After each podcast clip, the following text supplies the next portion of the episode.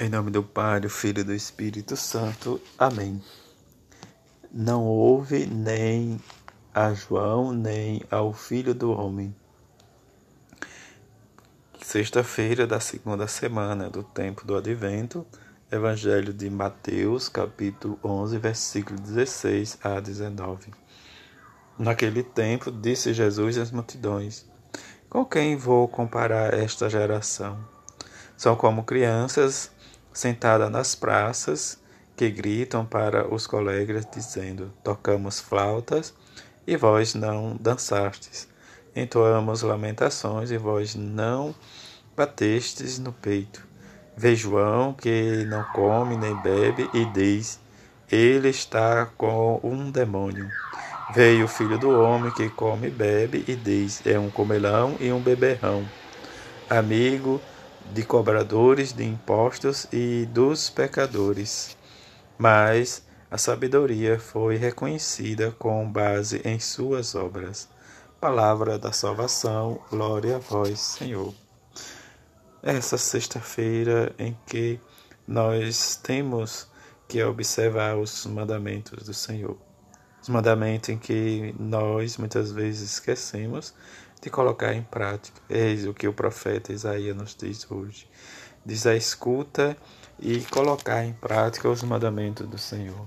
Diante deste, desse pedido em que nós escutamos né, que o Senhor é nosso libertador, em que Ele é o nosso Deus que ensina coisas boas para nos conduzir no caminho que nós andamos.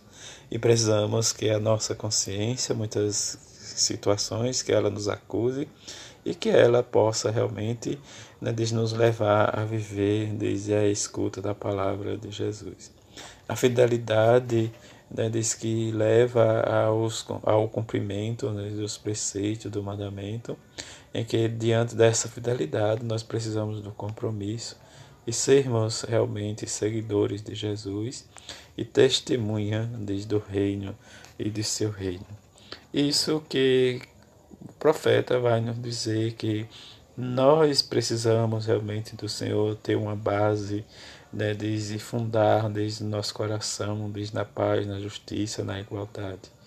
Em que nós nos deparamos com situações em que nos leva à angústia, à tristeza, à decepção, né, e perdemos muitas vezes a esperança a esperança em Deus, porque nós colocamos sempre, ou a maioria das vezes, esperança no outro ou nos outros. Mas nós precisamos sempre estar confiante na ação misericordiosa de Deus, em que Ele nos chama a fazer esta experiência junto com seu Filho, como o próprio Jesus nos fala no Evangelho, em que nós precisamos realmente escutar diz a Sua palavra, estar disponível sermos amigos da verdade e que devemos sempre aderir a esta verdade para reconhecer, diz a lei, os mandamentos, os preceitos e colocar em prática.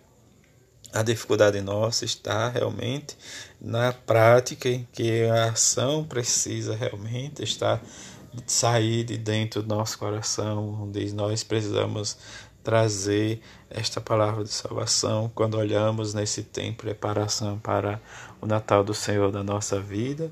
Às vezes nós colocamos né, as nossas esperanças ou perspectiva em situações em que não condiz com o Evangelho de Jesus. Isso fere os seus mandamentos ou os seus mandamentos.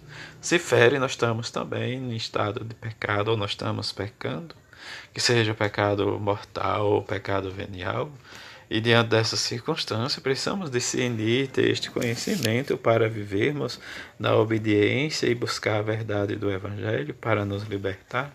O que Jesus nos diz diante de, dos ambientes que nós vivemos, ou que nós né, diz, é, andamos ou procuramos às vezes, onde não, tá, não existe amor, a justiça, a paz, né, a caridade, em que muitas vezes acontecem coisas que ferem o Evangelho de Jesus, mas nós precisamos sempre, né, diz, diante da ação, como nós ouvimos ontem, diz, do Evangelho, que o João ser maior ou menor, diz só João Batista, diante do elogio que Jesus faz, mas a bondade de Jesus se, de, se desdroba em compromisso e que a nossa generosidade também possa né, viver nesta experiência em que viver o Evangelho de Jesus está inseridos na sociedade ou na igreja, na comunidade, para sentirmos, né, diz o que Jesus fez diante né, dos seus, em que, como ele hoje nos diz, né, diz João não comia, não bebia, e todos dizia que ele estava com o demônio. Veio o filho do homem que come e bebe, chama de comelão e beberrão, mas amigo dos cobradores e das prostitutas, dos impostos, cobradores dos impostos. Mas é a sabedoria, o discernimento que vai abrir o nosso coração, a nossa mente, para realmente ver onde está o mal e buscar a verdade.